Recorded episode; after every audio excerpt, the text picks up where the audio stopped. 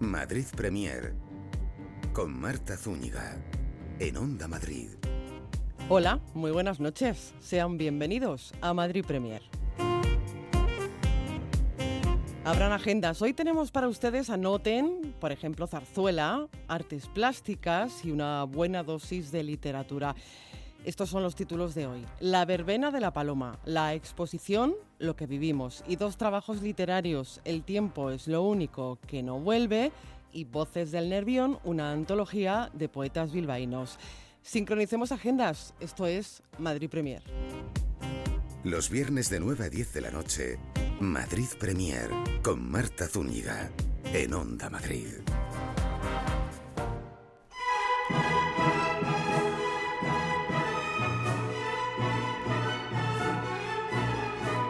Comenzamos en el Teatro de la Luz Philips Gran Vía, donde dentro de muy poquito ya pueden disfrutar con zarzuela, La Verbena de la Paloma en primer lugar y la antología madrileña a cargo de la compañía Luis Fernández de Sevilla. Y hoy nos acompañan su director artístico, Lorenzo Moncloa, y una de las voces más sorprendentes del panorama lírico actual, la de Evila Cardeña. No se pierdan esta cita con la zarzuela. y Y saludamos ya a Evila Cardeña, muy buenas noches. Buenas noches. Y a Lorenzo Moncloa, muy buenas noches. Muy buenas. Bienvenidos a Madrid Premier. ¿Cómo estáis los dos? Ya os queda poquito, ¿eh? A puntito de estrenar estamos. no sé si hay nervios. No, porque ya son 11 temporadas en el Teatro de la Luz. Hay más ganas que nervios, la verdad. Pero siempre que se hace un nuevo título, siempre que se hace algo para un público, siempre hay un algo dentro que te, que te, que te mantiene vivo y despierto. En este caso lo que mantiene vivo y despierto es la compañía Luis Fernández de Sevilla, 20 años ya. No sé si añitos o añazos, 20 añazos. Bueno, eso según se mire. Siempre decir que hay muchos años es porque es dar una buena noticia. Mm, sí, porque hay mucho trabajo detrás, ¿no, Vila? Muchísimo trabajo, muchísima disciplina, eh, muchísima calidad, sobre todo. Muchísimas horas de estudio, muchísimas horas de ensayo y, muchísimas horas también de cuidarse para poder hacerlo, que muchas veces eso parece que no cuenta, pero también. Sí, que uno ve estos personajes que vamos a, con los que vamos a disfrutar en, en la antología eh, madrileña y la verbena de la paloma, los vemos en escena, decimos, mm, en principio parece fácil, pero no es nada fácil y detrás de eso hay muchas horas de trabajo y sobre todo lo que decíamos, Lorenzo, mucha disciplina, ¿no? Sí, porque finalmente estamos hablando de un género muy complejo. Eh, de las artes escénicas, mm, digamos que tiene reúne un poco todo, ¿no? Eh, canto sobre todo, lógicamente, pero también interpretación y hasta un poco de baile. Y eso lo que hace es que haya que estar muy preparado y, muy desenvuelto en la escena en estas disciplinas para, dar el nivel.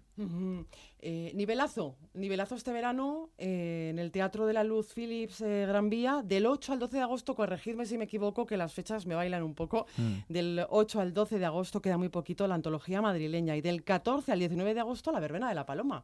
Evila, y doblete, claro. Doblete. sí, doblete, triplete, porque en la, en la antología hago varios papeles. varios papeles, madre mía. Así que, y no sabría qué decirte si es mejor la antología o que la verbena. Yo creo que hay que ir a los dos títulos y, y, verlo vosotros mismos cuál, es, cuál es mejor. Y en la verbena interpretas a Susana. A Susana. ¿Cómo es esta Susana? ¿Cómo, cómo la has creado? ¿Cómo...? ¿Cómo has preparado este personaje? Pues Susana es una joven enamorada, pero con un poquito de carácter mm, bueno, sí, un poquito de carácter, pero enamorada, enamorada. Y hasta aquí puedo contar. Eh, bueno, entre todas las zarzuelas del género chico, la verbena de la paloma es eh, quizá una de las que Lorenzo está rodeada de más, de anécdotas más diversas, ¿no? Podríamos decir. ¿Qué pasó con el libreto y con la musicalización? Bueno, eh, estamos hablando de, un clásico de la zarzuela, eh, porque zarzuela ha habido muchas, muchos anteriores y también hubo muchas después de la verbena. Pero este título sí que, desde su génesis, sí que tuvo peculiaridades. Por ejemplo, está basado en un hecho real, porque eh, el Ricardo de la Vega, que, publicaba cosas eh, de manera regular, recibió un día la visita de un cajista de imprenta, que era el chico, digamos, bueno, era el chico de los recados de la imprenta, por hablar fácilmente. Y entonces le vio triste, ¿qué te pasa? Y entonces, nada, que hay un tipo que tiene una farmacia, o lo que era antes una botica, botica. que quiere levantarme a mi chica y entonces yo estoy triste y no sé cuánto. Y eso le dio toda la idea para reflejar en, en- en una zarzuela eh, esa problemática del chaval. Ajá. Eh, el libro cayó en manos de Tomás Bretón, ¿no? Eh, Después, defensor de la ópera española, eh, que bueno, encuentra en las páginas de la verbena de la paloma pues la inspiración necesaria para hacer, eh, no sé si una de las partituras más importantes de su carrera. Sí, o por lo menos la que más ha trascendido, porque efectivamente Bretón de los, eh, digo Bretón de los Herreros iba a decir, eh, Bretón mm, tiene grandes composiciones, pero la que más ha llegado e incluso la que más se ha interpretado a nivel internacional Claro. ha sido la Verbena de la. Paloma. Y conste que como, como cuenta, eh, digamos, la historia, él le, le llega de las manos de Chapí, que no podía hacerse cargo de, de la zarzuela, y entonces se la entrega y le dice, esto lo tenemos que estrenar en, en 20 días. Y en 19 días compuso una, una obra que para que la- el público sepa la importancia que tiene, el preludio concretamente de la verbena de la paloma se estudia para, en, en muchos conservatorios de Europa como, como ejemplo de orquestación, etcétera, ¿no? O sea, estamos hablando de, de- de- de una composición y de una ejecución de la interpretación importantísima. Ujú. Eh, Vila, entonces tú cuando estabas eh, formándote, tienes una larga formación, aparte de tu larga experiencia, eh, ¿ya tenías tus primeros contactos con la verbena de la paloma? Sí, tuve la suerte de tener como profesor al maestro Torres, que estaba en la Ajá. Escuela Superior de Canto, y había, que junto a Sabas, eh, eh, bueno, pues eh, había una clase que era concertación, la mitad era ópera, lead, canción, y había siempre una parte de zarzuela, y el maestro Torres nos enseñó, bueno, la verbena y muchísimas más que luego he cantado. Qué bueno, es como redonda la historia, ¿verdad? Sí, sí, sí, sí. Además es que Una historia circular. Sí, sí, sí. Y todo, bueno, por suerte, todo lo que nos enseñó el maestro Torres de zarzuela, luego todo lo interpretado en, en escenarios. O sea, que él supo muy bien qué enseñarnos. Y no- Susana, entiendo que es para ti como un regalo, como ese caramelito que... Es un bombón. Sí, ¿no? Sí, es el bombo- Para mí es un, es un personaje bombón porque no requiere muchísima dificultad ni como otras cosas y que, que sí te pueden poner un poco más nerviosa, pero es un personaje divertido con el que disfrutas mucho y eh, te llevas un, un buen premio por el público porque cantas lo más conocido de, Claro. de la zarzuela. y a lo mejor quizá te permite jugar más como artista, ¿no? Claro, sí, sí, sí, sí, así es. Eh, retrata eh, Lorenzo la verbena de la paloma, eh, podríamos decir el, el Madrid popular del momento, ¿no? Podríamos, si fuera un cuadro, sería costumbrista, Sí, claro que sí, porque no dejaba de ser el reflejo de una sociedad, de un Madrid real. Y los con, con personajes reales, con, con un hablar y una manera de vivir del pueblo de Madrid de aquella época, con lo cual perfectamente, y luego además los decorados reproducen fielmente las calles de Madrid, muchas de las cuales podemos ver. La propia obra hab- habla de, de calles de Madrid que hoy en día existen y que se puede hacer un recorrido perfectamente y ver por dónde discurre toda, toda la escena de la verbena. O sea que, y además, en la, la hacer la verbena de la Paloma en las fiestas de la Paloma por los barrios de Madrid es que sales del teatro, te metes en las fiestas y parece que estás trasladado en el tiempo y que no sabes cuándo estás en el teatro, en la ficción y cuándo en la realidad. Sería una buena idea eh, hacer una visita guiada por el Madrid eh, que se refleja en la verbena de la paloma mientras escuchamos fragmentos, ¿verdad? Claro que sí, sería muy buena idea, que estoy seguro que el ayuntamiento la recoge y, y la pone en práctica. Sería una buena idea, desde luego. Eh, estamos en un... Ahora que lo introduces un poquito, así como quien no quiere la cosa, el tema, ¿estamos en un buen momento para el género? ¿Es un momento bueno? O, no, o por más no? que yo tengo que ser, no voy a decir pesimista, tengo que ser realista en esto porque, porque ya llevo unos cuantos años eh, interpretando zarzuela, entre otros géneros musicales, y me da mucha pena que las instituciones hayan decidido eh, enterrar la zarzuela como un género que pertenece a otra época o que pertenece a un público ya desgastado, un público sin interés, como es el público, según ellos ven, o por lo menos es el interés que muestran ¿no? esas instituciones, eh, de un público mayor. Bueno, pues independientemente que el público mayor merezca un respeto y sus gustos y sus aficiones merezcan un, un respeto y un apoyo, ¿no? Eh, es que es cultura, es cultura de España, es, es música, es algo nuestro Y, es muy triste ver, como yo he tenido la oportunidad de viajar por todo el mundo haciendo zarzuela, y ver cómo mm, públicos mm, tan sumamente ajenos a ya no a la zarzuela, sino a nuestra cultura, incluso europea, porque he tenido oportunidad de cantar zarzuela en Japón, en Australia, en Estados Unidos, en Rusia, y, la gente se pone de pie, la gente se le ponen los pelos de, punta de, de escuchar eh, los fragmentos de zarzuela. Entonces, si eso pasa en el extranjero, ¿por qué nosotros queremos olvidarnos de ella? Así que yo no puedo decir que sea un buen momento, solo espero que, que no caiga en el olvido por parte de quienes tienen que hacer una labor de apoyo verdadero y, ayudar tanto desde las instituciones públicas como de apoyo a las empresas privadas, como es el caso de esta, que, luchamos denodadamente porque el público no se quede sin su poquito de zarzuela, al menos en, llevamos ya 11 años eh, haciéndolo en Madrid y he de deciros que, manteniendo un buen nivel de número de público, de lo cual estamos muy contentos. Claro que sí. Eh, Evilay, ¿has eh, notado a lo largo de estos 11 eh, años representando, en este caso, por ejemplo, la verbena de la Paloma, que el público ha ido evolucionando, es decir, mm, mm, o el público a lo mejor es cada vez más joven.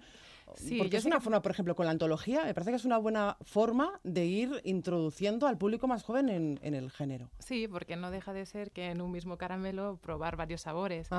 Y, y, bueno, yo creo que, que, como siempre, el público mayor, adulto, eh, es el que, bueno, eh, es el mayor, evidentemente, pero cada vez noto que yo creo que como repiten, y, muchas veces repiten las mismas personas, van llevando a sobrinos, a nietos, a vecinitos. Y como te contaba antes, eh, llevo un par de años que, que, bueno, como ya hay muchas personas que me conocen, Evila, que este año vamos a verte, oye, voy a llevar a mi sobrina. Y siempre digo, oye, pues en el, en el descanso, cuando termina la obra, tráeme a tu sobrina que le voy a enseñar por dentro el teatro para que vean pues, todos los vestidos puestos, eh, los decorados, para que se puedan hacer fotografías con los decorados, para que puedan conocer a los personajes. Bueno, pues estoy haciendo ya turnes con los niños, estoy haciendo tours con ellos, porque cada vez son más los niños que vienen y este año ya me han dicho que van a venir más.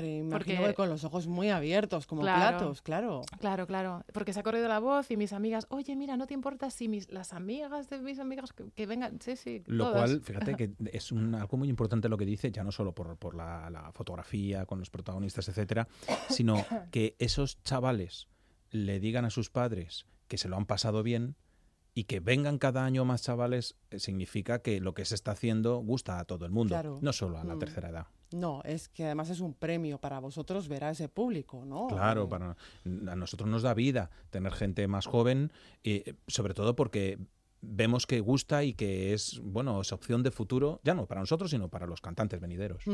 Eh, hemos hablado mucho de la verbena de, la paloma, eh, pero no tanto de la antología de la zarzuela. ¿De qué maestros estamos hablando? Porque es un compendio. Es que la antología madrileña que vamos a interpretar tiene lo mejor de, de autores como Chapí, Chueca, Barbieri, estamos hablando de, grandes, grandes de la composición y de esos sus, mejores momentos. Entonces, vamos, eso va a ser, al que le guste la música y la música de la zarzuela en concreto, va a ser disfrutar y disfrutar. Es una disfrutina, como se puede decir, una disfrutina de zarzuela.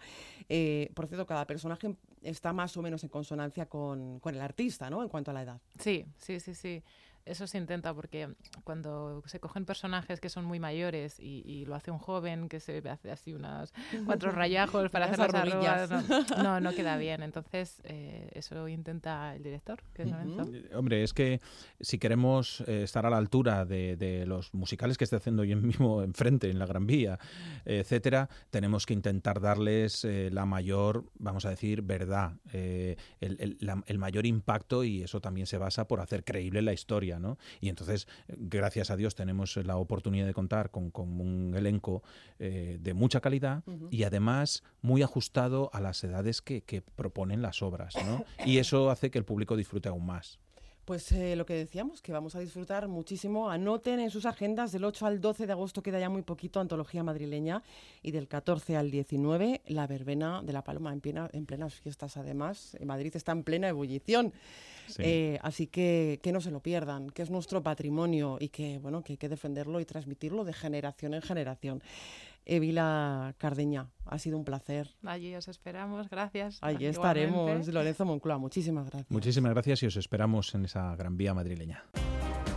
Madrid Premier en Onda Madrid con Marta Zúñiga. Ven a las Azores a conocer nueve islas mágicas en pleno Atlántico, llenas de naturaleza exuberante, de paisajes que cortan la respiración. Ven a las Azores y vive mil experiencias inolvidables. Infórmate en visitazores.com. Iniciativa cofinanciada por el Programa Operacional Azores 2020 de la Unión Europea a través de FEDER. Después de un intenso día de trabajo, los agobios, el tráfico, uy, recuerdas el oasis de tranquilidad, buena música, buen ambiente y no lo piensas. Vas directamente a las terrazas de verano del centro comercial Arturo Soria Plaza, un lugar relajante, mágico. Ven a las terrazas del centro comercial Arturo Soria Plaza. Vive una experiencia inolvidable. Onda Madrid.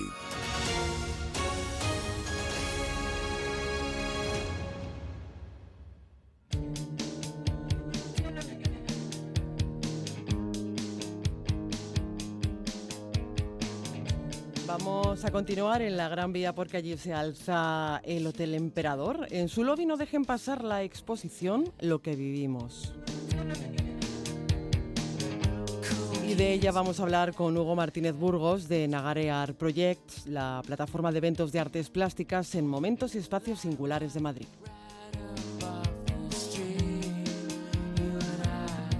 Y saludamos ya aquí en Madrid Premier eh, a Hugo Martínez Burgos. Muy buenas noches. Hola, buenas noches, Marta. ¿Qué tal estás? Bienvenido a Madrid Premier. Pues estoy muy bien, muchas gracias por, por, darme la oportunidad de estar aquí con vosotros hoy. Hombre, muchas gracias por darnos la oportunidad de abrirnos las, uh, las puertas de Lobby Art Gallery, del Hotel Emperador y tu Nagore Art Projects también, del que vamos a hablar y del que vamos a hablar también con Sol Felpeto, que la tenemos al otro lado del teléfono. Sol, muy buenas noches. Hola, buenas noches, Marta y Hugo, ¿qué tal? Muy bien, ¿cómo estás? Bienvenida a Madrid Premier, ¿cómo te encuentras? Ya sabemos que estás de vacaciones, pero has tenido la deferencia de atendernos un ratito esta noche.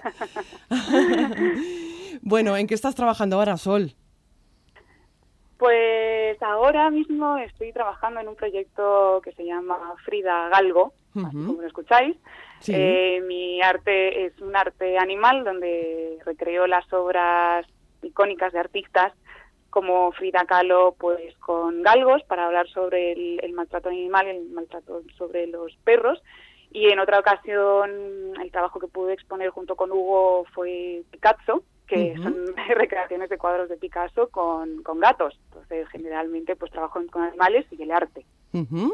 Y también eh, nos queríamos hacer eco de tu proyecto Pup Artoons. ¿En qué consiste?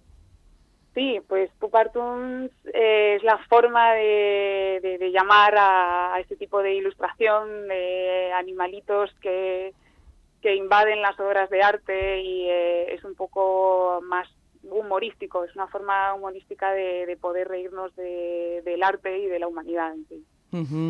Eh, Hugo, una artista de la que se está hablando y de la que sin duda vamos a ir a hablar muchísimo, Sol Felpeto.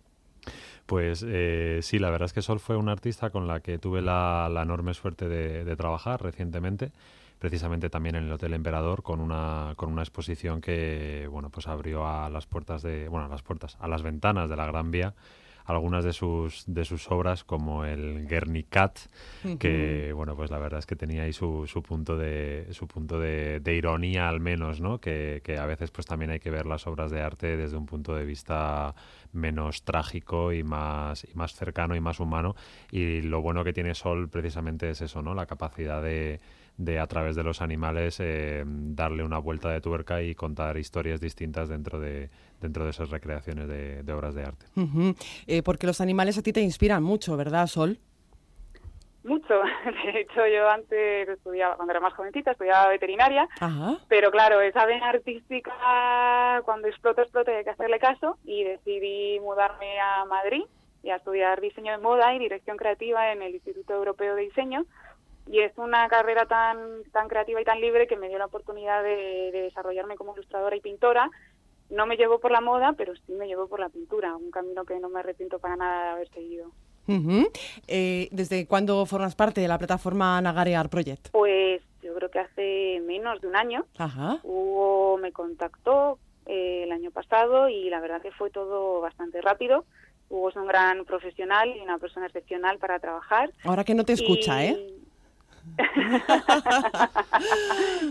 No, ya, ya, ya tuve la oportunidad de decírselo y, y, lo, y, lo, he valorado mucho porque generalmente trabajo sola y sin galería, eh, me he montado, digamos, mi, negocio de, forma solitaria y particular y trabajar con él ha sido una suerte y la verdad que en muy poco tiempo hemos podido hacer una cosa muy, muy bonita y con muy buen resultado. Eh, te voy a hacer la pregunta del millón. Si tuvieras que plasmar un verano de tu vida en un cuadro, ¿cómo sería ese cuadro?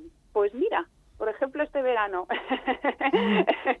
uno de mis cuadros favoritos es uno de Picasso que se llama eh, Noche de pesca en Antibes y podría ser perfectamente Noche de pesca en Cerdeña, ¿por qué no?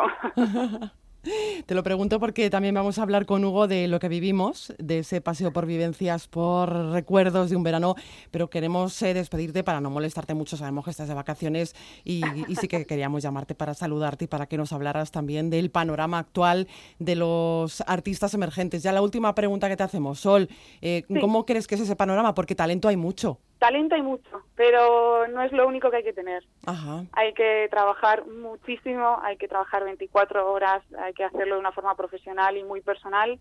Hay que tener, por supuesto, suerte y hay que tener mucho apoyo, pero sobre todo ganas de trabajar. Bueno, Sol, pues eh, estamos encantados de haber charlado contigo. Muchísimas gracias por atendernos. Muchas gracias a vosotros. Buenas noches, hasta luego. Gracias, Sol. Un saludo, adiós. Bueno, y nos quedamos contigo, Hugo, para hablar de lo que vivimos, por ese paseo de vivencias, de recuerdos de un verano, eh, las memorias de los primeros veranos vividos, ¿no? Es esta exposición pictórica que podemos ver en Lobby Art Gallery del Hotel Emperador. Recuerdos, Hugo, en forma de vacaciones irrepetibles, ¿verdad? Sí, precisamente ese era, ese era el reto que, quería, que quería suplir con una, con una exposición pictórica en, en este espacio. Eh, primero pensando porque yo creo que hay muchos de nosotros que al quedarnos en Madrid en, en, vacaciones, pues pensamos precisamente en esas vacaciones ideales, ¿no? Y entonces a partir de ese, de, ese origen, de ese, de ese germen de, idea, pues empezó, empecé como a tirar del hilo y a, y a, pensar qué es lo que podía, qué es lo que podía hacer para una exposición que iba a estar en pleno centro de Madrid, en Gran Vía, Gran Vía con San Bernardo, que se ve desde la calle, que lo van a, ver, claro, que lo va a ver gente que está eh, de vacaciones en Madrid y madrileños que no se pueden ir de vacaciones o se van en otro momento, ¿no? Eh, ojalá, yo, bueno, pues yo sí que voy a tener la suerte de irme de vacaciones, pero conozco gente que, que al final pues se va a quedar por unas cosas o por otras el verano, el verano aquí. Entonces, esa idea de, cuál es el verano ideal, ¿no? Eh, ¿Cuál es ese verano que, que, todos tenemos en nuestra idea como placentero, eh, de, disfrute, de gozo? Y pensé en la infancia. Eh, pensé que, que, muchas veces esos recuerdos infantiles moldean cómo van a ser nuestras, nuestras vacaciones ideales de cara al futuro, de cara a a, qué viajes vamos a, buscar, eh, qué, destinos vamos a intentar alcanzar, etcétera, etcétera, ¿no? Y que siempre va a estar ahí como un referente por mucho que peleemos contra él. Entonces, bueno, pues dije, ¿qué es lo que más hace la gente en España? Eh, playa, montaña y camping. y bueno, y, eso es en lo que, eso sobre todo lo que se puede encontrar en esta exposición a través de, tres artistas, eh, tres artistas que tienen tres formas de expresarse muy diferentes. Eh, una de ellas es Marina Gadea, que es una artista gaditana que eh, en este caso estaría más cercana al, mundo de la playa, ¿no? al mundo del mar. Sus obras son como fondos marinos que ella después de verlos eh, buceando, porque es una fanática del buceo, después de verlos buceando, sale y coge un lienzo y pinta sobre ellos. Y bueno, digo lienzo, pero también tenéis obras sobre tabla, sobre metacrilato, consiguiendo texturas muy diferentes, con una riqueza de, materiales y de técnicas bastante, bastante interesante que animo a la gente a, disfrutar, porque son cuadros muy poéticos. Eh, en cuanto a la obra de Pilar López Báez, eh, que también podemos eh, admirarla. Pues aquí sería más la piscina, o sea, sería ese momento infantil. Es más una figuración subjetiva, ¿no? Y en movimiento, podríamos decir. Sí, sí, sí. Son. Ella, cuando ves los cuadros de Pilar, te das cuenta que tienen un movimiento, pero es un movimiento eh, distinto. No, no hay una relación entre dos figuras que se están moviendo como la, la, física, ¿no? La física que, forma parte del movimiento, sino que tiene que ver con cómo se crean y se desdibujan los propios recuerdos. Eh, esa idea que cuando tú tienes un recuerdo no lo tienes completamente definido, sino que lo tienes eh, de una manera que recuerdas ciertas partes con mucho detalle y algunas otras son meros trazos, estelas, eh, puntos de color, texturas incluso olores o sonidos que en sus cuadros están muy presentes también y, y, sobre todo centrado en un aspecto muy, muy importante en su obra, yo creo, que es la parte de la, de la ilusión, del gozo, del, juego. sí, eso es, eso es. Entonces, ¿qué nos encontramos en las obras de, Pilar? Pues nos encontramos eh, niños saltando al agua, eh, padres en la piscina lanzando a, lanzando a sus hijos en, en juegos de una forma muy poética y de una forma muy, muy lírica y, y con una técnica impecable. O sea, en este caso sí que es cierto que, Pilar es una artista que trabaja un montón. Eh, no es muy prolífica en redes sociales, sí que ha ganado muchos concursos de pintura a nivel nacional y, bueno, pues la verdad es que es la primera exposición que hace en Madrid Capital y entonces es, una ocasión muy buena de, ver su obra. La verdad es que sí, sí, sí, sí, ha sido, ha sido también muy, muy placentero trabajar con ella. Y luego esto eh, choca también con el realismo poético, también podríamos decir, ¿no?, de Alberto Fernández Hurtado. Sí, con quien vamos a poder hablar ahora. Em, así que bueno, simplemente le voy a, le voy a introducir. Eh, Alberto es un pintor un poquito más maduro que estas otras dos eh, pintoras de las que hemos hablado antes, Marina Gadea y Pilar López Báez. Y en este caso sería más la montaña. Y la obra de Alberto tiene un, carácter muy marcado en la parte de la luz. Eh, esos atardeceres de montaña, esos contrastes que solo se consiguen en, en valles muy angostos o en calles muy cerradas de pueblo. Y, y ese es, la, ese es la, el principal fuerte de la obra de, de Alberto. Precisamente es, eh, ese es el, tratamiento de la luz y el tratamiento de la, de la poética que está detrás. Y, bueno, creo que también el verano es muy importante, la luz y, y el sol y cómo nos acompaña. Pues vamos a saludar, precisamente como decías, eh, Hugo, a Alberto Fernández Hurtado. Alberto, muy buenas noches. ¿Cómo te encuentras? ¿Qué tal? Bien, muy bien. Bueno, de veraneo. Que, de veraneo. Estábamos eh, hablando de, tu obra eh, y de cómo recordarías eh, uno de tus veranos más característicos en forma de pintura. ¿Cómo plasmas tú ese verano? Bueno, yo la verdad es que el verano lo tengo con un cúmulo de recuerdos casi sin ordenar y he tenido una vida que, que ha ido cambiando he sido ciclista, he sido constructor, ahora me dedico más al mundo del arte, entonces mis veranos han sido muy diferentes unos de otros. Entonces casi como que ahora estoy ordenando todos esos recuerdos y bueno, pues los ordeno eh, saliendo precisamente en verano a pintar por todos los pueblos de España y llevándome en cada pueblo una imagen que parece como que, que se, de alguna manera está unida a mí. Hablábamos antes de que te caracteriza sobre todo un gran realismo poético, ¿verdad? Sí, bueno, no, sé muy bien si será muy poético o será más, pero realismo sí más narrativo, sí, pero es la verdad es que sí es un realismo donde yo necesito que tengo que llegar a detalles muy pequeños para contar lo que exactamente quiero contar. Después es el espectador el que le da la última interpretación y, vamos, en el arte tiene que ser así. Al final la obra la termina el artista. Ajá, desde una caravana. El artista, el, espectador. El espectador, el espectador que bueno, que es un artista de ver también, ¿no? De observar y de contemplar. Sí, eh, la verdad es que tiene gran responsabilidad dentro de, cualquier obra. Sí, yo creo que además es que una de las cosas que tiene la obra de Alberto es eh, una mirada em, única, porque, porque sus obras tienen eh, a veces eh, composiciones o puntos de vista que, solo, solo se consiguen gracias a eso, a, que tiene una mirada muy entrenada y, algo que, también, bueno, tú nos puedes decir un poco más, Alberto, que es la, la influencia de, de, una fotografía como más contemporánea que, em, que yo creo que está muy presente también en, en, la forma del el origen de tus obras, ¿no? Sí, sí, la verdad es que casi siempre mi método de trabajo, sí que suelo pintar algo del natural, pero mi método de trabajo es más una selección de un amplio número de fotografías donde voy mirando y después sobre reagrupando un pequeño grupo de imágenes, pues empiezo a trabajar de una manera mucho más, quizá introduciendo esa poesía que decíais, intento trabajar para después ya llevarlo definitivamente al lienzo. Entonces sí que tiene una mirada eh, que tiene mucho que ver con la fotografía. Alberto, pues vamos a seguir muy de cerca tu obra.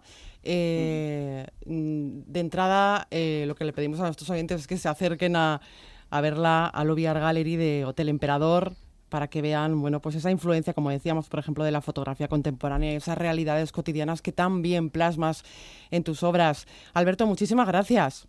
Nada, gracias a vosotros. Bueno, Hugo, que podemos ver esta exposición, si no me equivoco, hasta el 26 de agosto.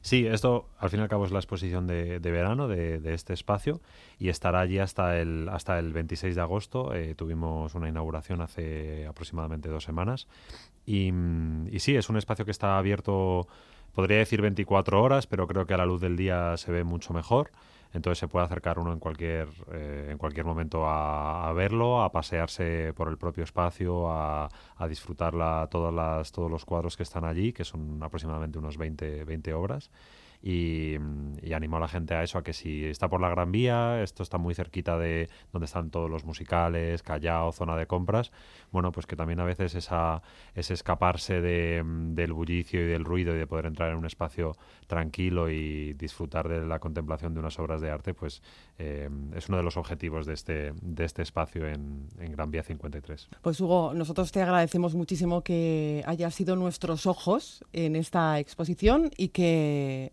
la próxima que vengas también a presentarla aquí a este programa. Muchas gracias, estaré encantado y, un placer. Y también gracias a Sol y Alberto que, han, que dentro de sus vacaciones pues han, querido, han querido hablar con nosotros. Gracias, Marta.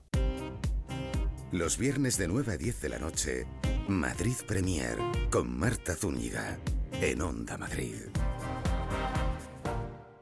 Cómo mola pasar el verano en Acuópolis Villanueva. Porque mola entrar y sentir que te has ido de viaje a Hawái. Porque mola nadar en esa playa de agua cristalina y relajarte tomando el sol a ritmo de ukelele. Y porque mola aún más que tus amigos se apunten al plan.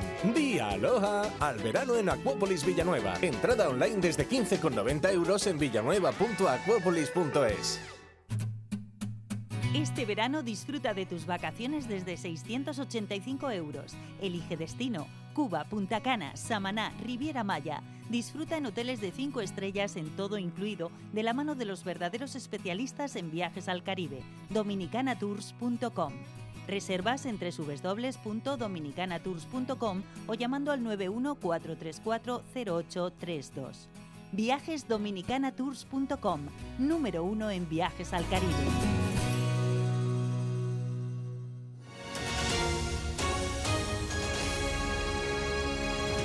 Madrid. Y nuestras dos siguientes propuestas tienen que ver con la literatura.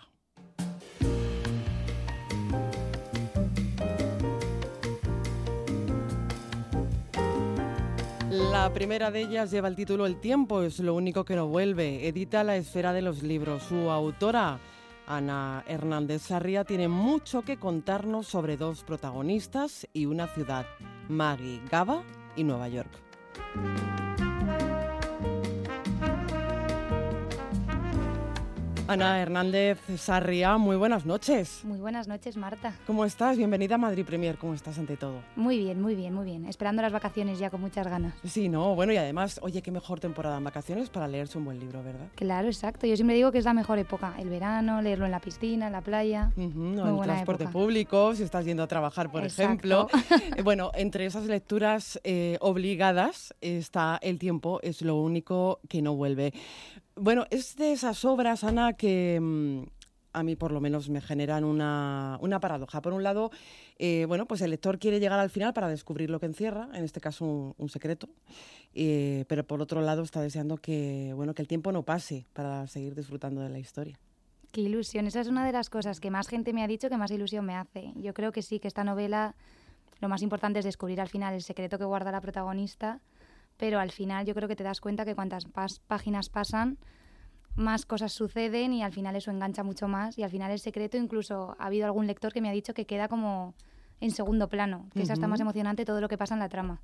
Con lo cual cabría la posibilidad de otro segundo libro dedicado a, a Gaba y Bueno, ahora ya estoy escribiendo un tercero que no tiene nada que ver con Gaba y Maggie. Cuando lo termines verás por qué, no te puedo adelantar nada. Mm, ¿Tampoco me puedes decir si se desarrolla en Nueva York? En Nueva York seguramente sí, siempre, Nueva York siempre va a estar, o sea, siempre va a ser un escenario para mí.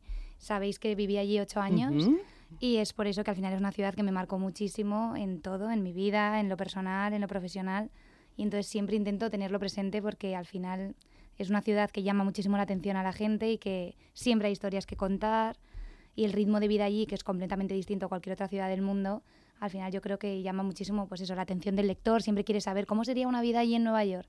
Oye, ¿es cierto que es la ciudad que nunca duerme? Es cierto que es la ciudad que nunca duerme. Es una ciudad en la que pasan cosas 24 horas, va a un ritmo frenético y acelerado que creo que no ocurre en ninguna otra ciudad del mundo. Y, y, sí, es verdad que siempre hay gente por las calles, o sea, yo de hecho es una cosa que he notado al volver a España, que aquí de repente pasas por Madrid, por barrios del centro a las 2 de la mañana y no hay nadie. Yo no estaba acostumbrada porque allí cualquier momento siempre estaba lleno de gente. Turistas, o sea, siempre está lleno, sí. Bueno, lo cierto es que como el tiempo es lo único que no vuelve, lo mejor es aprovecharlo y sumergirse en estas 364 páginas donde, bueno, se pone de manifiesto un lazo muy, muy, muy fuerte y ese es el lazo de la amistad, ¿verdad? Exacto, sí. Yo en realidad al escribir esta novela estaba en un momento personal que no era muy amoroso y entonces últimamente todas las novelas que, que leía van siempre de amor y de pareja y tal. Y yo tengo un lazo muy fuerte con muchas amigas mías y me parecía que la amistad es una cosa muy importante en la vida que muchas veces dejamos de lado porque siempre está la fantasía del amor de pareja. Y entonces es verdad que la trama y lo más importante para mí es la relación tan preciosa que tienen las dos protagonistas, que son Gaba y Maggie, que es una amistad de toda la vida, de esas que son para siempre. O sea, y creo que es una parte preciosa de la novela y que si te quedas con esa relación pues bueno, es que ay, me, sale, estoy como midiéndome para no decirte nada del final. No, no, no, no se puede hacer como dicen los, los cineastas, spoiler, porque aparte que yo te confieso que no he terminado de leer el libro porque me pasaba lo que te contaba al principio, que quiero dosificármelo y no quiero que me desveles mucho. Pero lo que sí es cierto para los lectores que aún no se han acercado a, esta novela eh, es que hay una historia de amistad férrea, eh, la de Maggie y la de Gaba, eh, y posiblemente es una de las historias de amistad más bonitas que he leído nunca. Ay, qué bien que me digas eso, qué ilusión. Sí, yo también creo que es una amistad por lo menos de las más especiales que he conocido, que he oído, que he escuchado. Y tengo que decir que está un poco inspirada en mi madre, que mi madre ya tiene una edad, tiene sesenta y pico años. Y es verdad que hablando con ella un día, ella tiene una mejor amiga desde que eran crías, y le pregunté, mamá, ¿tú harías alguna locura por tu amiga Victoria? Eh, yo qué sé, si te llamara un día y te dijera, vamos, a, he cometido una locura, tengo que enterrar un cuerpo, cualquier locura así, lo harías, pensando que mi madre, que siempre es la figura más coherente de la familia, te va a decir, pero hombre, ¿qué dices? Y me contestó totalmente segura, claro que sí, iría por ella. Y yo, de verdad, sí, sí, cometería errores por ella, incluso pasaría la barrera de lo legal por ella. Y me hizo como mucha gracia pensar que es verdad que hay amistades que son así, que son puras y que, aunque sea romper con los valores que tú tienes y con cosas que jamás harías, por una amistad sí que puedes pues yo qué sé, pues romper los esquemas de tu vida. Desde luego ellas lo rompen. Desde luego. Sobre todo una de ellas, porque bueno, uno se, una se sumerge en, esta historia en la que nos encontramos con dos eh, personajes principales muy opuestos entre sí. Por un lado está Gaba, que podríamos decir que es el exponente de la naturalidad, la pasión por la vida, la persona más impulsiva.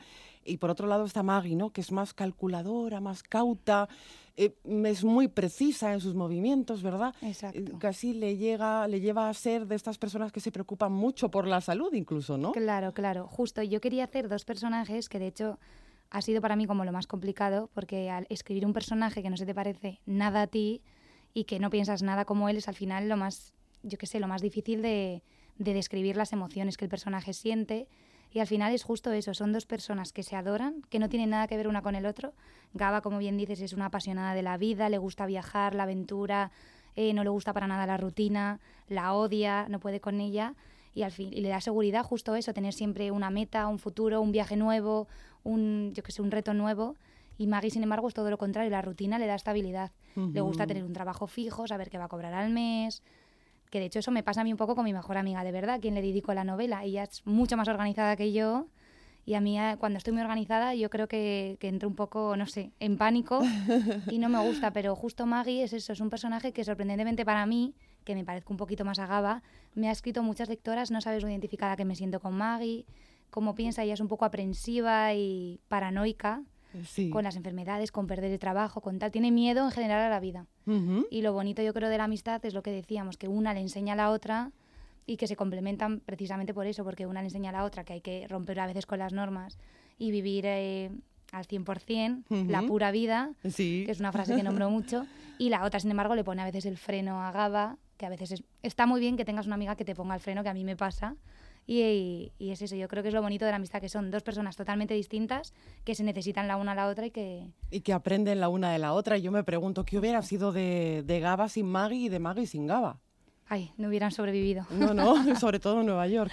claro, justo, yo creo que es eso, que es, que es el complemento perfecto la una de la otra. Es, por eso me parece una amistad tan bonita, porque hay veces que es eso, piensas, qué raro que seáis amigas y no os parecéis en nada. Y al final yo creo que es muy bonito encontrar a alguien que te complemente y que no tenga nada que ver contigo. Y a mí en personal, en el terreno personal me pasa a veces, incluso con mi hermana, por ejemplo, que es una de mis mejores amigas, un pilar muy importante para mí, y no tenemos nada que ver. Y al final yo creo que eso es lo bonito, que nos complementamos muy bien sin tener nada que ver la una con la otra. Y además en ese choque está el conflicto, ¿no? Y sin conflicto no habría trama. Claro, no tiene gracia. No tiene gracia. Eh, pero esta historia sí que la tiene. Eh, es una historia que, como decimos, tiene como eje principal eh, la amistad. el principal escenario es la ciudad de Nueva York. Pero podría suceder en cualquier ciudad del mundo, porque la amistad es universal. Exacto, sí, es verdad. El escenario de Nueva York le da como mucha más vida al día a día de los personajes, pero la, trama principal, que es la amistad de verdad, podía ser en cualquier parte del mundo. De hecho, ves, eso es otra cosa importante que la amistad es internacional, como yo digo. Es como el amor. No importa la cultura que seas o de dónde seas, que siempre es igual para todo el mundo y está ahí, es muy importante. ¿Dónde escribiste la historia? En Nueva York, por supuesto. en Nueva York, en Nueva York. Íntegra en Nueva York. Aparte fue una época de mi vida muy bonita porque estaba cuidando a un niño que se llama Sam, que le da un personaje muy importante en la novela.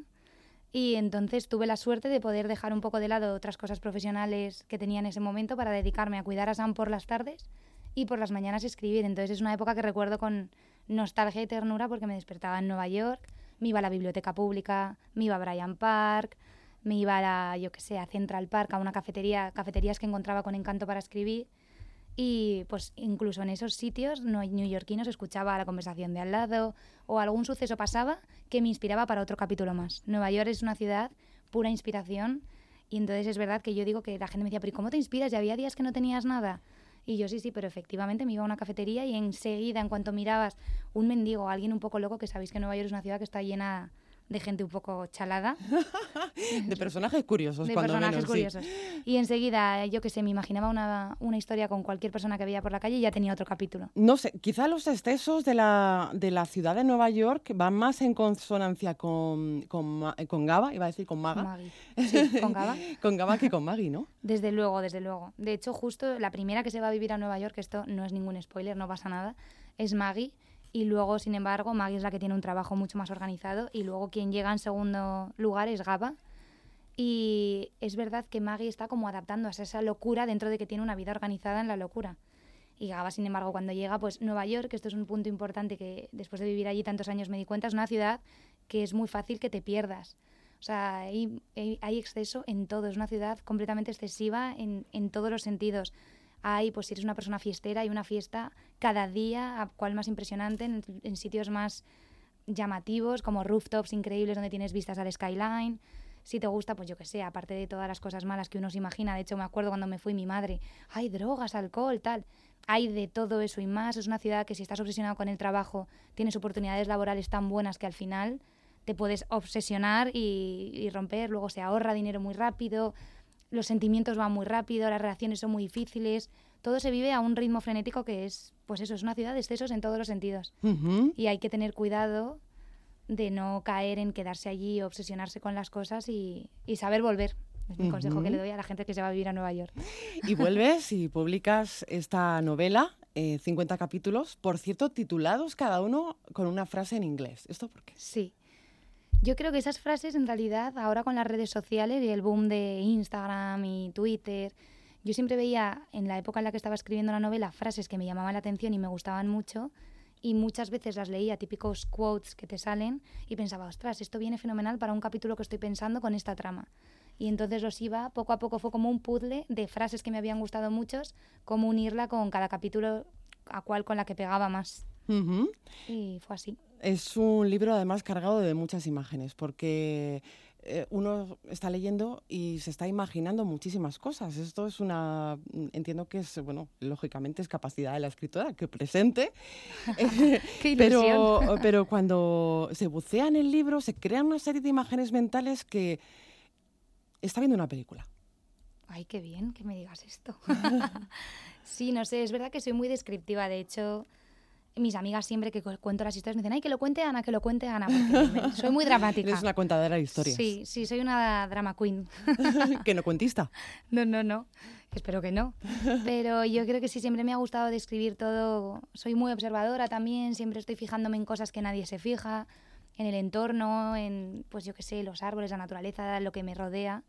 Y eso yo creo que al final me ayuda mucho, pues efectivamente igual me estoy tomando un café con una amiga en un sitio que ya ni se acuerda y yo me había fijado cómo iban los camareros y todo eso al final, pues si lo describes bien, hace que efectivamente ayude al lector a situarse en, en la escena como yo me la imagino. Es lo que te iba a preguntar, si detrás de este trabajo hay una fuente inmensa de observación. Sí, justo. Todos los, eh, todos los escenarios que hay en Nueva York, seguro que he estado en ellos, probablemente escribiendo, viendo cómo lo iba a encajar sitios mágicos, luego, por ejemplo, hay una parte muy importante, y en la primera novela también, que he, he tenido la suerte de poder viajar mucho por el mundo, y mi destino favorito, incluso habiendo conocido partes de Asia, África, es sin duda alguna Costa Rica.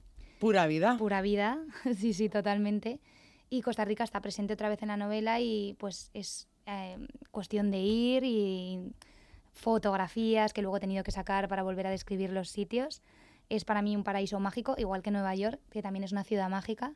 Y esos escenarios son todos, seguro que han pasado por mi retina. Todo lo que hay de escenario, si no me equivoco, también está Puerto Rico presente, que también es un viaje que hice y me documenté también muy bien, pero todos los escenarios y los lugares que hay en la novela he estado allí escribiendo o por lo menos tomando fotos, inspirándome para luego plasmarlos en las páginas. Como en las páginas de Sexo con Amor es Magia y Si no Gimnasia, esa es tu primera novela, este es tu segundo trabajo y ambos se desarrollan al otro lado del Atlántico. ¿Qué le inspira a Ana Hernández Sarria a la hora de ponerse a escribir? Pues a ver, es una pregunta muy, muy complicada, pero yo creo que la situación sentimental. La primera novela, que lo digo en los agradecimientos, la escribí después de una ruptura sentimental muy fuerte que me tenía destrozada, la verdad. Que esta parte, en realidad no sé si es comercial o no, pero es la realidad, no me sale mentir. Y entonces necesitaba expresar cómo me sentía y al final no soy una persona que le guste dar lástima a las amigas ni tal, y entonces pensé, bueno, mira, os voy a desahogarme escribiendo. Y empecé a escribir, a escribir, a escribir, y yo creo que, y siempre digo, que la mejor época para escribir, creo que para cualquier escritor, si no me equivoco, es cuando estás en una época sentimental mala. ¿Y tienes alguna rutina a la hora de escribir? Eh, por ejemplo, bueno, yo me siento a escribir por las noches o me siento a escribir por las sí mañanas. Sí que es verdad que, que, cuando me propuse terminar la novela, que la quería terminar en un plazo que no es que te lo pida la editorial, pero sí que para yo entregarla y porque al final si no siempre tienes una buena excusa de hoy no estoy inspirado. Claro. Y me puse un horario literal, que de hecho me acuerdo que mi editora me recomendó, me dijo, aunque no te salga nada, siéntate enfrente del ordenador y yo qué sé, pues documentate, busca sobre escenarios, sobre personajes, otros escritores, pero oblígate a estar sentada delante del ordenador porque algo saldrá. Y efectivamente hubo seis meses, que fue de ese enero 2016 a junio 2016, que fue cuando le di el empujón más grande a, a esta segunda novela, por ejemplo, que sí que me levantaba a las 8 de la mañana, me sentaba delante del ordenador 9 de la mañana, hacía un descanso para escribir a la hora de comer, o sea, un descanso para ir al gimnasio que me venía muy bien para la cabeza y comer a la hora de comer, y luego por la tarde normalmente iba a recoger al niño que digo, pero sí que me puse de rutina a escribir todos los días. Y es verdad que luego, por ejemplo, hay algunas noches que no puedes parar de escribir y te acuestas a las mil. Eso depende, pero sí que intento tener una rutina porque si no es muy fácil dejarlo estar y, y, que, y que se te pase y tardes en escribir siglos. Pues no sabes lo que te agradecemos, que mm, esa rutina haya dado sus frutos y se haya convertido en el tiempo es lo único que no vuelve. Edita la esfera de los libros. Eh, Ana Hernández Sarriá, eh, de verdad que ha sido un gustazo charlar contigo esta noche aquí en Madrid Premier y espero que la próxima novela la presentes también aquí en este programa. Por supuesto, me encantaría. Muchísimas gracias a vosotros, Marta. Ha estado encantada.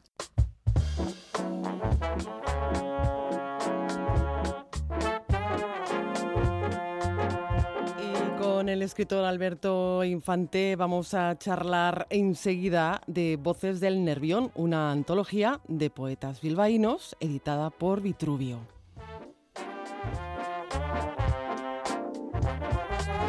Saludamos ya aquí en Madrid Premier a Alberto Infante. Muy buenas noches. Hola, ¿qué tal? Buenas noches. Bienvenido a Madrid Premier. Muchas ¿Cómo gracias estás? Te por puedo invitarme. tutear, por cierto. Por supuesto. Muchas gracias. Bienvenido.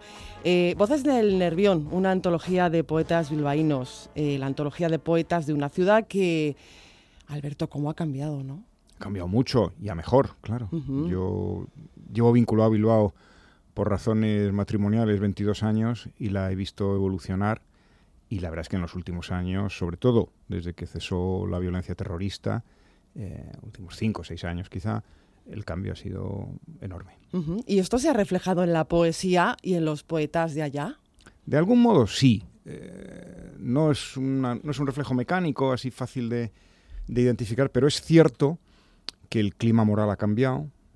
eh, hay una mayor sensación de libertad y por tanto hay una mayor eh, decisión de mucha gente de, de asumir riesgos, de compartir cosas que antes pues quizá se guardaban para, para uno mismo, para una misma. Entonces ahora hay una sensación de mucha mayor comunicación entre la gente y eso al arte en general y a la poesía en particular le viene muy bien, claro. Claro. Eh, una antología eh, necesaria, entiendo. Eh, no sé si la selección ha sido fácil. A mí se me antoja muy difícil porque, desde luego, si uno lee los autores y las autoras que se recogen en, en este ejemplar, bueno, pues la selección muy difícil.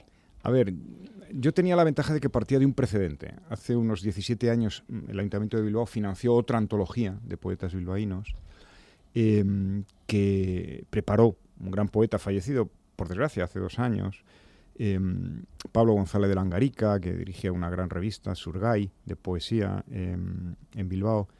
Y yo lo que me di fue un poco a la tarea de mm, pensar, bueno, han pasado 17 años, ha cambiado el clima cultural y moral de la ciudad y de la ría, porque esta es una antología que es del Gran. Bilbao, ¿no? Sí. La gran ría eh, de Bilbao al mar. Y, eh, y entonces voy a empezar mm, con aquellos que mm, yo pueda encontrar y estén disponibles, eh, de los que salieron en aquella antología, y voy a hacer un intento de aunar aquellas voces con las voces nuevas que han surgido en los últimos años, que me parecía que era un poco el sentido de una antología de esta naturaleza. ¿no? Por un lado, dar cuenta del cambio de clima moral, estético y, poético eh, en, este tiempo, y por otro lado, eh, volver a recoger poetas que ya estuvieron en aquella antología, pero luego sumarles, de hecho, hemos recogido cinco de los que estuvieron en aquella antología, pero nueve no, no estuvieron, y algunos de ellos eh, tienen 30 años escasamente. ¿no? Quiero decir que aquí se recogen poetas que ya han pasado los 70 y poetas que apenas han cumplido los 30, que yo creo que eso también es un papel que tienen las antologías, de alguna manera servir de muestrario generacional. Eh, Intenté que fuera balanceada por género, que fueran mitad hombres y mitad mujeres, me quedé casi cerca, eh, no llegó a ser mitad y mitad, pero le falta muy poquito. Desde ese punto de vista estoy contento. Y luego hay una parte de tu pregunta que es la clásica, ¿no? Yo creo que todos los que están en la antología son, es decir, se lo merecen, pero no todos los que se lo merecerían están. Claro, eh, con lo cual podría Por haber lugar propias a otra antología. Claro, por las propias limitaciones del antólogo. Es decir, los antólogos ni conocemos a todos los que teóricamente podrían estar. Tenemos sesgos de percepción y, y sesgos estéticos. Yo he procurado que fueran los mínimos, pero sin duda los habré tenido. Luego, en una sociedad bilingüe, la lengua también, también sesga.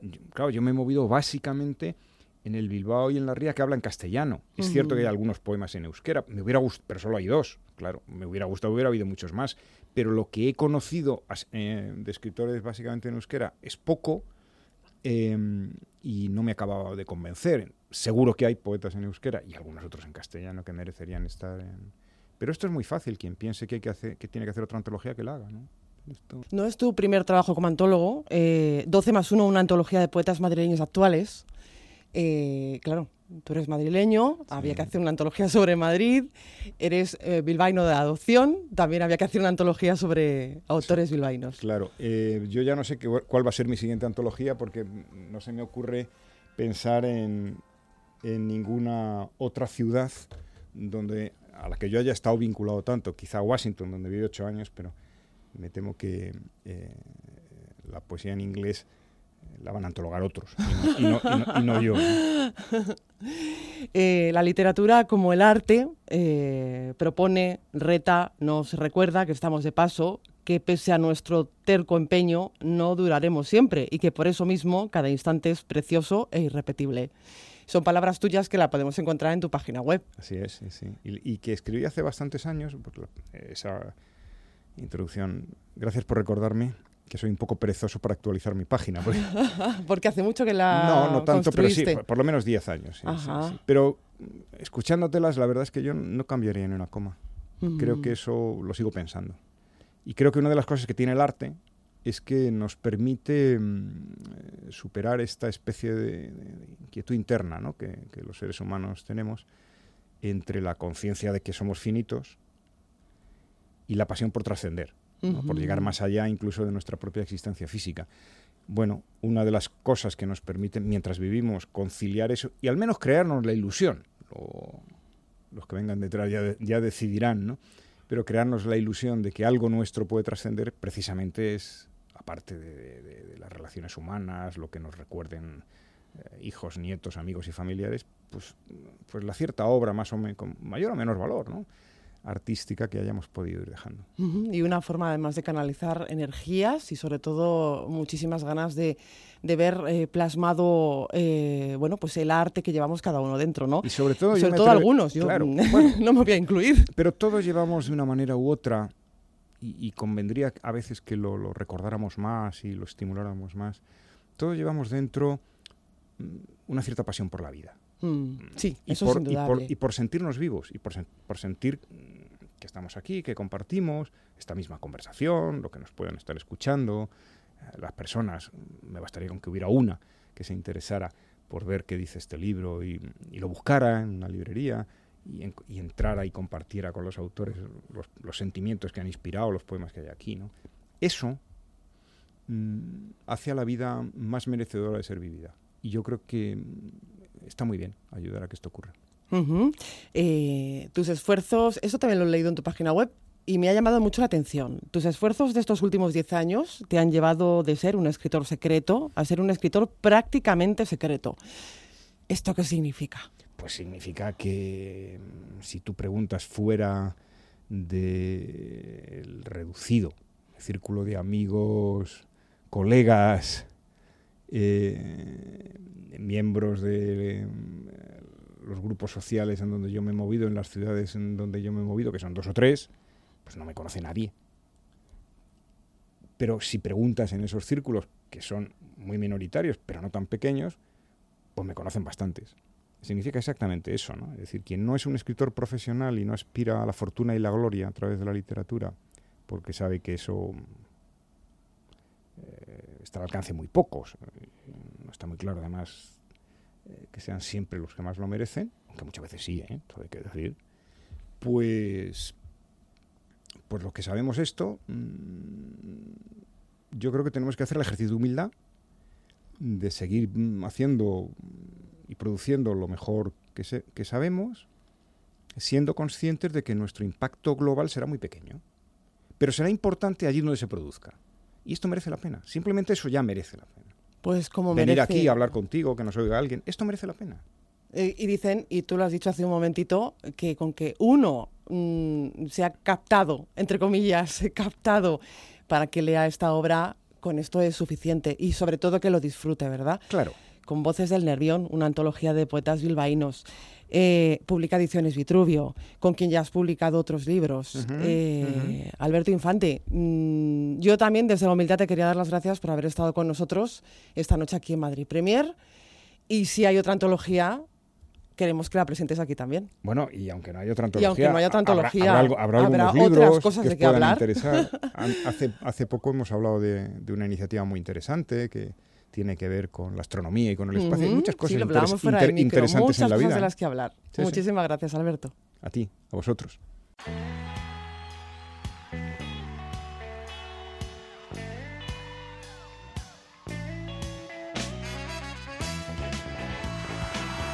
Pues hasta aquí una nueva temporada de Madrid Premier. En la realización ha estado Raúl Moles, les habló Marta Zúñiga. Disfruten mucho. Adiós.